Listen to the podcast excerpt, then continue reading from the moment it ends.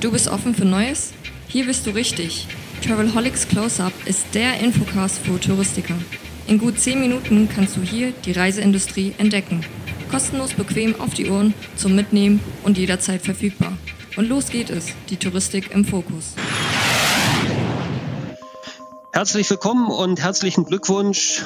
Richtig eingeschaltet zum Travelholics Close-Up, das Travelholics Close-Up zum FVW-Kongress zur Virtual Week der FVW, denn der Kongress findet ja in diesem Jahr nur virtuell statt. Mein Name ist Roman Borch und ich habe ins virtuelle Podcaststudio von Travelholics die Dame eingeladen, die jetzt Marketingvorstand bei der Deutschen Bahn Fernverkehr ist. Herzlich willkommen, Stefanie Berg. Guten Tag. Hallo, Herr Borch. Schön, ja, schön. Sie haben sich schwer getan bei dem Titel. Ne? Man darf Vorständinnen sagen. Darf man Vorständinnen sagen? Ja, genau, das war, das war der Punkt. Ne? Bin ich jetzt bei der, bei der Gender-Geschichte richtig oder nicht? Also die Vorständin. Wie ist Also ich kenne ja die Geschichte, dass jeder kleine Junge irgendwann mal zur Eisenbahn gehen möchte. Wie, wie, wie war das für Sie? Ja, bei kleinen Mädchen ist das nicht ganz so ausgeprägt. Deshalb haben wir ja leider auch nicht so viele Lokomotivführerinnen, wie wir gerne hätten. Ähm, aber tatsächlich äh, war die Bahn immer schon auf meiner Wunschliste eines äh, Unternehmens, für das ich gerne mal arbeiten würde. Jetzt könnte ich einfach fragen, warum? Warum? Ja, ich finde es einfach extrem spannend, gerade in der heutigen Zeit, ähm, das Thema neue Mobilität zu gestalten und einen Teil ähm, beizutragen zu einer Klimawende in Deutschland, die wir einfach brauchen, ähm, ja, in der Situation, in der wir uns befinden. Und deshalb fand dies, das Unternehmen früher schon spannend. In meiner Zeit äh, bei der Tour, beim der, waren wir ja Teil des DB-Konzerns. Da gab es ja schon mal so einen frühen Berührungspunkt. Also insofern nicht ganz fremd, aber heutzutage finde ich es spannender denn je. Nun sind Sie angetreten als Vorständin Marketing bei DB Fernverkehr. Mit welcher Mission oder was waren zumindest äh, beim Start so die ersten Ideen und Ziele, die Sie sagten, das möchte ich gerne, äh, da möchte ich gerne dran arbeiten, das möchte ich gerne verbessern oder verändern oder mhm. implementieren. Ja. ja, ein Thema, was mich die letzten Jahre ja schon sehr beschäftigt hat, ist das Thema konsequente Kundenorientierung. Also wirklich zu schauen, wie machen wir es dem Fahrgast so angenehm wie möglich? Für welche Themen ist unser Kunde bereit zu zahlen? Und wie kommen wir möglichst nah ran an die Erwartungshaltung und übertreffen sie möglichst noch? Und ähm, da ist die Bahn meiner Meinung nach auf einem ganz guten Weg, aber es gibt sicherlich Luft nach oben und da glaube ich, äh, einiges beitragen zu können. Und damit verbunden eben auch so das Thema Bild der DB in der Öffentlichkeit ähm, das ja doch in Teilen immer mal äh, schwierig ist. Ne? Bahnbashing ist ja das Hobby der Nation und am Ende fühlt es sich immer so an, als hätte man 80 Millionen Bahnchefs in Deutschland, die alle besser wissen, wie es denn geht.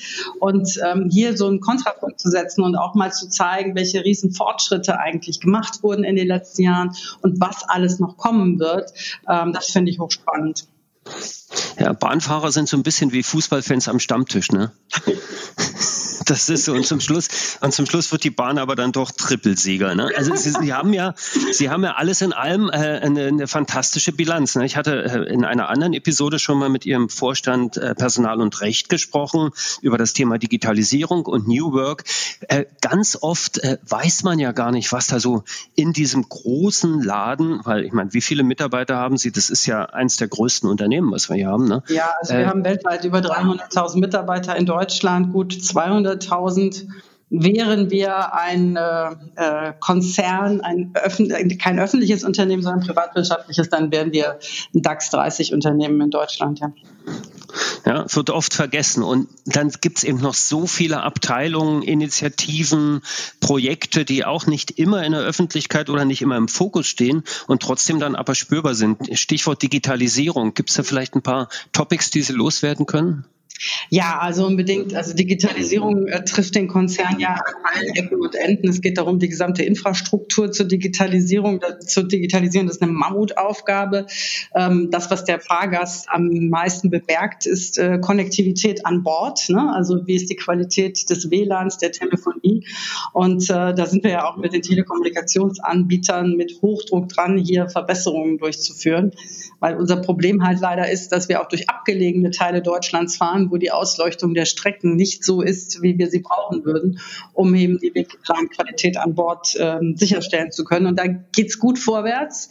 Ähm, wir werden hier aber auch Schritte dazwischen machen müssen. Also mein Thema ist ja immer, sag doch dem Kunden, was du kannst und was du nicht kannst im Moment. Also wenn da, wie gesagt, kein Telekommunikationsmast steht an irgendeiner Stelle, kann ich ja leider halt auch nichts machen, ähm, so gut eben mein Zug dann auch ausgestattet ist. Also insofern arbeiten wir zum Beispiel an so einem Thema wie einem Konnektivitätsradar, dass ich als Fahrgast sehen kann, auf welchen Teilstücken kann man gut surfen und telefonieren und auf welchen wird es eher schwierig werden, so dass man sich schon im Vorfeld ähm, darauf einstellen kann. Das sind Themen, an denen wir arbeiten. Und ansonsten ähm, geht es eben auch darum, immer mehr zu verstehen, was der Kunde will, äh, was ihn umtreibt, die Feedbacks ähm, äh, nicht nur kontinuierlich ähm, auszulesen, sondern auch strukturiert und mit diesen Feedbacks etwas zu machen. Und ähm, da sind wir als Fernverkehr, wie ich finde, auch auf einem exzellenten Weg. Wir sind in der Lage, ähm, Millionen von Feedbacks ähm, auszulesen und zu strukturieren und daraus auch Handlungen abzuleiten. Ne? Es ist also so eine AI-Software, die da ständig über alles läuft, was bei uns über alle Kanäle reinkommt. Ja, ob das Social Media ist oder im Kundendialog und jederzeit eben zu sehen, was treibt unsere Gäste im Moment um. Und das haben wir zum Beispiel jetzt in der Corona-Zeit sehr intensiv genutzt, um einfach die Stimmungslage in den Zügen auch erfassen zu können. Was sind Themen, ähm, die jetzt im Moment kritisch sind und wo müssen wir vielleicht nacharbeiten? Und da bin ich begeistert, was es alleine hier an Daten und an digitalen Möglichkeiten gibt.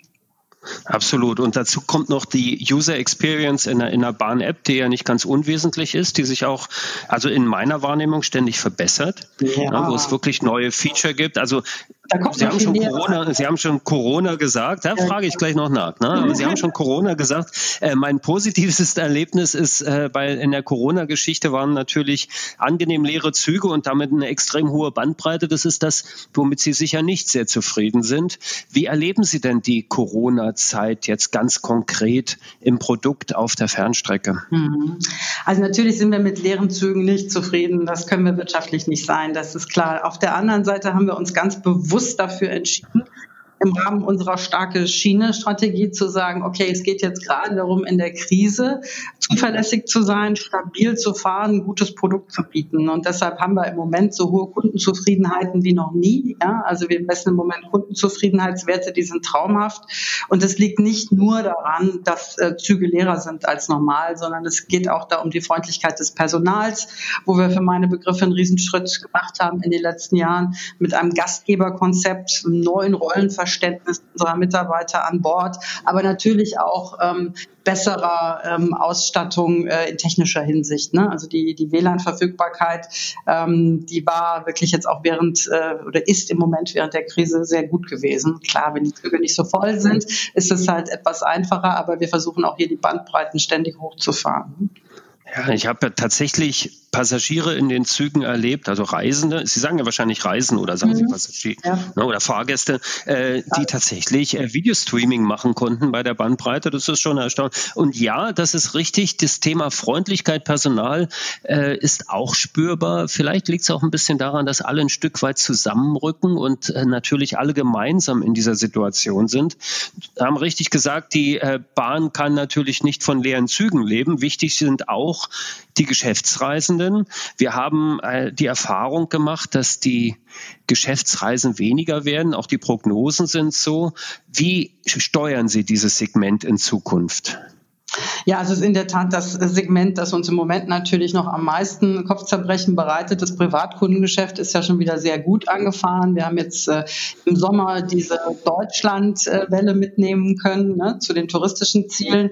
Da gab es sogar Strecken, wo wir über Vorjahr performt haben, ja, also einfach weil, weil hier dieser Deutschlandboom war. Nun kommen wir aber natürlich in den Herbst, der immer sehr stark geprägt ist von großen Events, Kongressen, Messen und äh, das fehlt einfach dieses Jahr alles und lässt sich sich auch nicht wirklich ersetzen, ne? so gut wir da auch äh, versuchen, im Privatkundengeschäft gegenzusteuern. Ähm, womit wir uns auseinandersetzen, ist zu sagen, okay, was genau verändert sich da? Was ist denn dieses New Normal? Und wie wird ähm, auch die Erfahrung jetzt aus der Corona-Zeit in Sachen Homeoffice, äh, digitale Tools unser Verhalten nachhaltig äh, verändern? Ne? Und da gibt es im Moment noch kein so ganz klares Bild. Die Auguren sagen ja alle, ja, entweder gar keine Dienstreisen mehr oder es geht alles wieder zurück wie vorher. Die Wahrheit wird wahrscheinlich in der Mitte liegen. Wir forschen dazu im Moment sehr viel und versuchen uns auch mit Produkten bereits darauf einzustellen. Ja? Also zum Beispiel haben wir im Moment schon äh, ein 20-Fahrten-Ticket gelauncht statt äh, einer Monatskarte, einfach um diesem Bedürfnis entgegenzukommen, ich gehe nicht mehr jeden Tag ins Büro.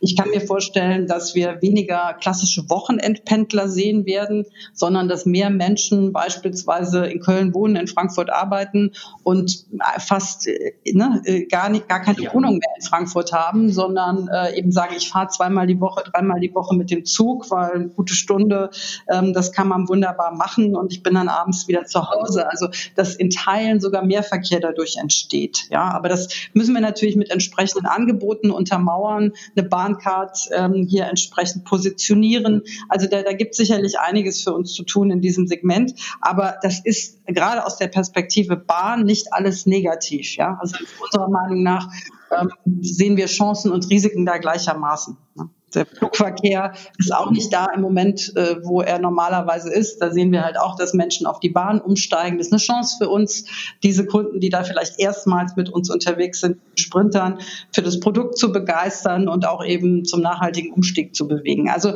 hier gibt es eine, eine Menge Ansatzpunkte, an denen wir gerade arbeiten ist ja auch für das Feld oder für das Gebiet innovatives Marketing eine geniale Geschichte, jetzt neue Ideen auszuprobieren, Prototypen zu launchen, neue Produkte zu launchen. Gibt es schon neue Produkte und Services, die Sie annoncieren können?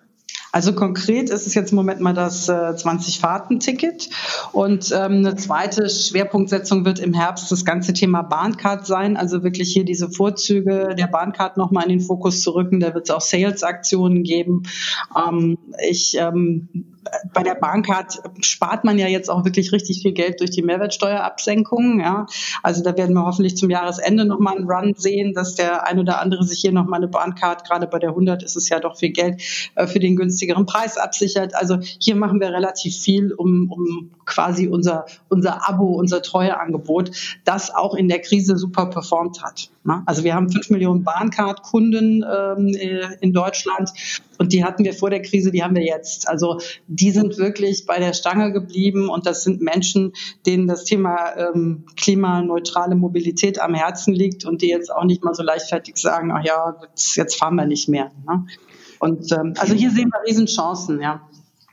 Klimaneutralität ist natürlich auch ein super Stichwort. Die Diskussion wird ja, die ist ja nie weg. Ne? Die ist jetzt vielleicht ein bisschen verdrängt von Lady Corona, aber äh, das Thema Klimaneutralität, Flug, ja, Flugscham ist jetzt das äh, Buzzword, was man eigentlich nicht mehr benutzen müsste.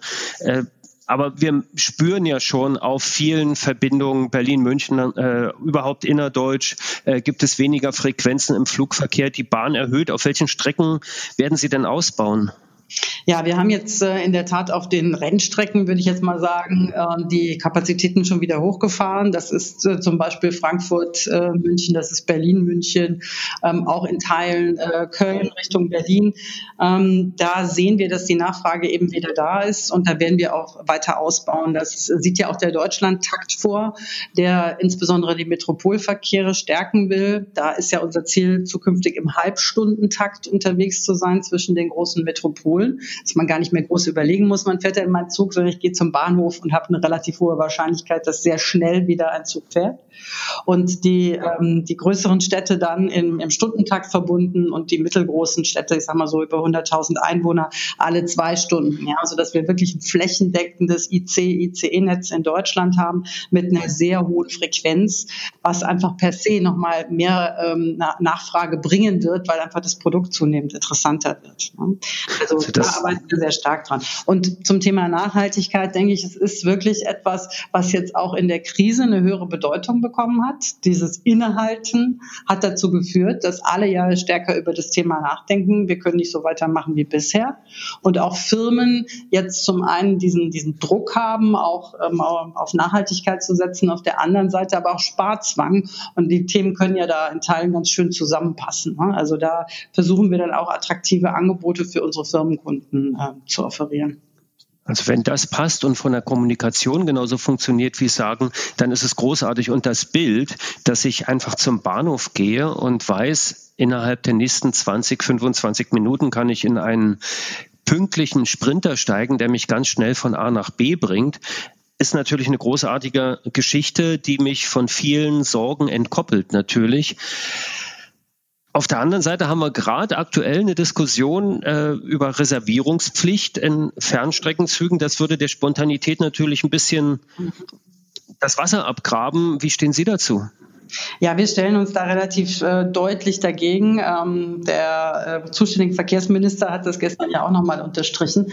Ich denke, wir haben in Deutschland ein System, das einen Wert an und für sich äh, darstellt, mit diesem offenen System, dass ich eben nicht unbedingt immer reservieren muss, sondern sehr spontan und flexibel unterwegs sein kann, was insbesondere für Pendler und für ähm, Geschäftsreisende ein hohes Gut ist. Und das wollen wir jetzt mal nicht so einfach preisgeben, zumal die Reservierung Reservierungspflicht nicht die Lösung ist. Ja, also die Züge werden von uns im Moment ähm, in der Auslastung so gesteuert, dass die Auslastung sehr gleichmäßig ist und dass wir keine hohen Füllstände aufgrund zu vieler verkaufter Tickets haben. Ja, also wir monitoren das im Moment jeden Tag. Wir hatten seit der Krise keinen einzigen Zug, der zu voll war, weil wir zu viele Tickets verkauft hätten. Die einzigen Züge, die wir hatten, wo Menschen den Abstand als nicht mehr akzeptabel empfunden haben, weil wir zum Beispiel 80 Prozent Auslastung hatten, waren Züge, die infolge betrieblicher Störungen so voll waren. Ja, also wo der Zug vorher ausgefallen ist, wo tatsächlich mal eine defekte Klimaanlage war oder eben ein Gewitter, ähm, ein Sturm und so weiter dazu geführt hat, dass Menschen umsteigen mussten. Und diese betrieblich bedingten Ereignisse, die können wir auch ne, mit der tollsten Reservierungspflicht nicht antizipieren. Die wird uns da nicht helfen. Und insofern ähm, stemmen wir uns dagegen und sagen, wir wollen das offene System erhalten mit all den Vorteilen, die es hat. Und wir können das gut aussteuern. Unsere Prognosesysteme sind so elaboriert, da ist so viel Datenmaterial dahinter, dass wir das sehr genau prognostizieren können. Also wir haben eine extrem hohe Prognosegenauigkeit gegenüber dem, was wir im Zug erwarten und was dann tatsächlich an Gästen drin sitzt. Ja? Weil wir eben immer hochrechnen, wie viele Menschen entscheiden sich spontan, wie viele Bahnkartfahrer haben wir, wie viele Streckenkartenfahrer auf welcher Strecke. Ähm, Soweit ist die Digitalisierung bei der Bahn, dass man ähm, derartige Prognosen sehr sicher treffen kann. Kann ich mir das so vorstellen, dass Sie wirklich, also nicht Sie persönlich, aber äh, die Bahn als Unternehmen, dass es da ein Team gibt, was einen großen Screen hat und die wissen genau, wie viele Menschen werden übermorgen im ICE 509 von Berlin nach München reisen und dann steuern die mit bestimmten Mitteln und welche sind das dann, mhm. die Auslastung nach? Ja, also wir haben natürlich mehrere Teams, die das tun aus verschiedenen Perspektiven. Mein Team beispielsweise im, im äh, Auslastungsmanagement, die schauen sich das natürlich unter Yield-Gesichtspunkten, Erlösgesichtspunkten an, aber eben auch im Moment haben wir Maximalquoten vorgegeben, wie voll so ein Zug äh, werden darf und die steuern das dann im Wesentlichen über die Preiskurven. Ja, also da werden dann mehr oder weniger Sparpreise, Supersparpreise ausgesteuert, ab bestimmten Auslastungsquoten eben gar keine mehr und auch innerhalb des Flexpreises gibt es ja eine Bandbreite also wir steuern es eben sehr stark über, über den Preis und dass wir eben auch ab bestimmten Füllständen keine Reservierungen mehr zulassen. Ja, um dann eben zu sagen, okay, dann haben wir noch ein bisschen äh, Kapazität für diejenigen, die spontan einsteigen, um das eben auszutarieren. Und ansonsten haben wir natürlich auch in der Operations Leute, die das dann äh, genau wie Sie sagen, so überwachen in der, ähm, in der ähm, Verkehrszentrale, weil ja auch bei irgendwelchen Störungen im System wir genau wissen müssen, wohin haben wir Umsteiger, äh, wie lösen wir das jetzt? Ne? Wo müssen Busersatzverkehre hin, wenn jetzt zum Beispiel ein Sturm uns tatsächlich treffen sollte? Also das sind in der Tat ähm, Heerscharen von Menschen, die sich genau darum kümmern jeden Tag. Sehen Sie, Frau Berg, das ist, obwohl ich jetzt nicht der kleine Junge bin, der Lokführer werden wollte, ist das doch total faszinierend. Und da bin ich jetzt der kleine Junge, der sich so interessiert, wie die Bahn tatsächlich funktioniert ne? und was da alles im Hintergrund passiert. Kann man sicher noch ganz lange drüber reden und sicher noch viel mehr öffentlich machen und so Insights und hinter die Kulissen fände ich auch ganz spannende Themen dabei, äh, das zu machen. Vielleicht einmal nochmal, was Sie Yield gesagt haben. Ja. Äh, trotz Corona, äh, fahren Sie defizitär oder, oder verdienen Sie Geld? Nee, wir verdienen dieses Jahr definitiv kein Geld, sondern äh, werden in ein tiefes schwarzes Loch äh, fahren, was das Ergebnis angeht des Fernverkehrs. Das ist ja auch schon öffentlich gemacht worden. Denn natürlich ist die Bahn ein sehr fixkostenlastiges Unternehmen mit einem hohen Maß ähm, ne, an, an Assets, äh, eigenen Zügen, eigener Infrastruktur und die braucht eigentlich bestimmte Auslastungen. Die Auslastung, die wir heute haben, die etwa im Schnitt bei 40 Prozent liegt, ähm, die ist nicht ausreichend, äh, um hier gewinnbringend äh, zu fahren. Also insofern muss hier natürlich bis zum nächsten Jahr noch einiges verbessert äh, werden in, in Sachen Umsatzhochlauf. Wir sind im Moment aber auf dem Szenario, das wir uns selber gegeben hatten und äh, sind sogar ein bisschen besser unterwegs. Also insofern ähm, gibt das Grund zur Hoffnung, dass eben die Menschen jetzt jetzt wieder ähm, die Sicherheit gewonnen haben und in das System Bahn zurückkehren. Deshalb legen wir auch so viel Wert darauf, das Thema Sicherheit äh, immer wieder zu fokussieren. Ne? Sicher reisen, gemeinsam geht das. Ähm, das Infektionsrisiko in Zügen ist nicht höher als anderswo im öffentlichen Raum. Ja, da haben wir mittlerweile diverse Studien, die das belegen. Nichtsdestotrotz gibt es bei den Reisenden ähm, so eine abstrakte Angst, dass das irgendwo doch gefährlicher sein könnte als zum Beispiel der eigene Pkw. Und das ist natürlich unser Hauptkonkurrent, gegen den wir da gerade eben antreten müssen. Ja, ganz oft sitzt das Problem zwischen den Ohren. Das ist so. Und die Wahrnehmung und die Ängste, die muss man natürlich erstmal äh, wegkommunizieren, ein Stück weit und natürlich auch durch Erlebnis. Haben Sie denn Zahlen, was so Planungen angeht, so fürs nächste Jahr, Passagierzahlen und so weiter? Oder ist das auch schon wieder Glaskugel? Ähm, na, wir haben natürlich Pläne für das nächste Jahr. Unsere Planung sieht vor, dass wir im nächsten Jahr noch ähm, unterhalb der 2019er Zahlen liegen werden. Also da werden wir es noch nicht ganz schaffen, die Lücke wieder zu schließen. Und es liegt insbesondere am Thema Geschäftsreise und den fehlenden Veranstaltungen, äh, die wir insbesondere eben für das erste Halbjahr noch erwarten. Ähm, in 22 wollen wir dann aber auf unsere ursprüngliche Planlinie zurück und auch wieder an das Wachstum ähm, anschließen nächsten, das wir bis dato dann gesehen hatten. Ne? Was bedeutet das so in Zahl der reisenden Passagiere pro Jahr? Was peilen also Sie da an? 2019 äh, hatten wir 150 Millionen Reisende etwa äh, im Fernverkehr. Ne? Sprich, äh, in diese Richtung wollen wir dann Ende 21 wieder zurückgekommen sein und dann so diese stetigen 7, 8 Prozent pro Jahr, die wir da drauflegen wollen.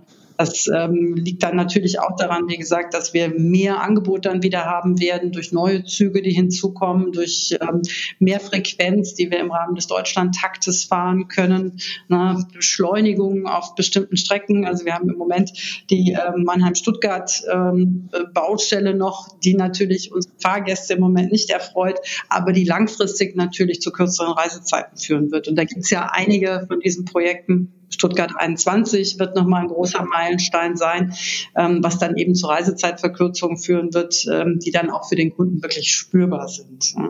Also insofern da wollen wir wieder hin und wir halten an unserem Ziel fest, ähm, die Reisendenzahl gegenüber der Zahl eben von 2017, 18 zu verdoppeln. Das wären 260 Millionen Reisende im Fernverkehr.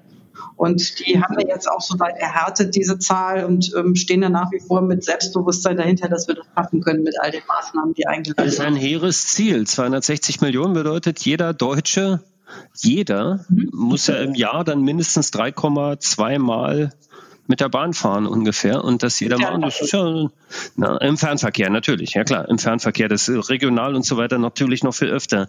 Und nur ist es ja so, äh, Sie müssen dafür ja investieren. Na, wenn eine Airline einfach die, die Passagierzahlen erhöhen will, dann kann man die Sitzabstände enger machen und die Sitze schmaler und noch mehr Leute ins Flugzeug packen.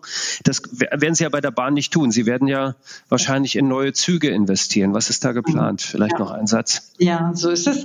Ähm, also hier gibt es ja das größte Investitionsprogramm Umbauprogramm, äh, das es in der Geschichte der Bahn je gab. Wir haben zum einen natürlich den Druck, altes Gerät äh, zu ersetzen. Ja, also noch alte IC1, die da unterwegs sind, die also jetzt dringend mal ersetzt werden müssen, aber eben auch ähm, Wachstum zu produzieren. Ähm, ich finde es da bemerkenswert, dass wir in, mitten in der Krise die Kraft gefunden haben, ähm, 30 neue Hochgeschwindigkeitszüge zu bestellen, weil Siemens jetzt schlussendlich das ist immerhin Auftragswert äh, von einer Milliarde Euro. Und den Vertrag haben wir jetzt mitten in der Corona-Krise unterschrieben. Das zeigt, dass wir alle, dass auch äh, der Anteilseigner, also der Bund, ähm, weiterhin zu diesem Konzept steht und eben wirklich das Jahrzehnt, das der Schiene haben möchte. Und wir insofern ähm, hier in der Lage sind, eben neue Hochgeschwindigkeitszüge ähm, in Verkehr zu bringen. Und ähm, HGV, Hochgeschwindigkeitszüge der neuen Generation, ähm, die werden schon ab 22, Ende 22 im Einsatz sein. Also auch eine Rekordgeschwindigkeit für ein System Bahn, ein Zugprojekt in einer so schnellen äh, Umsetzung hin, hinzubekommen. Das war weniger als ein Jahr.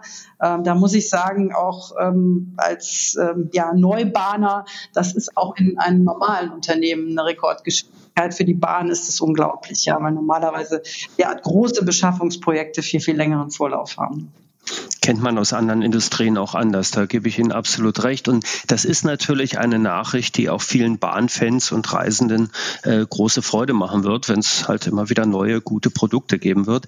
Äh, Frau Berg, wir hatten ja eigentlich nur 20 Minuten verabredet. Wir haben ein bisschen überzogen, weil der kleine Junge, der sich für die Eisenbahn interessiert hat, doch so viele Fragen hat und so. Äh, total spannendes Gespräch. Vielleicht machen wir irgendwann noch eine zweite Folge, würde mich sehr reizen. Eine persönliche Frage zum Schluss. Ähm, wird es vielleicht am 14. Februar, am Valentinstag nächsten Jahres, äh, mal eine Bahncard Love geben, die sich dann für Pendlerpaare äh, nutzen lässt, wo man sagt, kann man zu zweit nutzen, der eine fährt und der andere fährt? Das nehme ich doch mal sofort auf als Produktidee. Ja? Also klingt äh, sehr romantisch. Eine Bahncard Love wäre eine schöne Sache. Ansonsten äh, habe ich dieses Gespräch stiftend, ja, als Bahn. Also ich kenne auch, also es ist auch ganz interessant, wenn man neu irgendwo anfängt, bekommt man ja viele Geschichten erzählt aus dem Umfeld und da sind die üblichen Geschichten zur Unpünktlichkeit dabei. Aber ich habe auch von einigen Love Stories gehört, ja, die sich in der Bahn und um die Bahn entwickelt haben. Sie haben ja auch das Motto Menschen verbinden und Distanzen überwinden und äh, der kürzeste Weg zwischen den Menschen ist ein Lächeln, hat ein Berliner Radiomoderator immer gesagt. Äh, Frau Berg, ganz vielen Dank für dieses tolle Gespräch im Travelholics Close-Up zum FOW-Kongress Extra, wo ich äh, Menschen zu Wort kommen lassen möchte, die auch äh, auf dem FOW-Kongress natürlich zu hören werden. Sie werden dort natürlich auch präsent sein und noch äh, viele weitere Informationen geben. Es sind also alle Hörer auch eingeladen. Danke Ihnen und alles Gute für die Bahn und für Sie persönlich. Bleiben Sie gesund. Danke. Ganz herzlichen Dank. Ihnen auch, Herr Bosch. Bis dann. Danke. Ciao. Ciao. Oh, schon zu Ende? Aber bald gibt es eine neue Episode vom Travelholics Close-Up. Abonniere einfach den Podcast, dann verpasst du nichts mehr. Und wenn du selbst mal ans Mic willst, um dein Unternehmen vorzustellen, just call Travelholics, der Podcast für Touristiker. Stay tuned.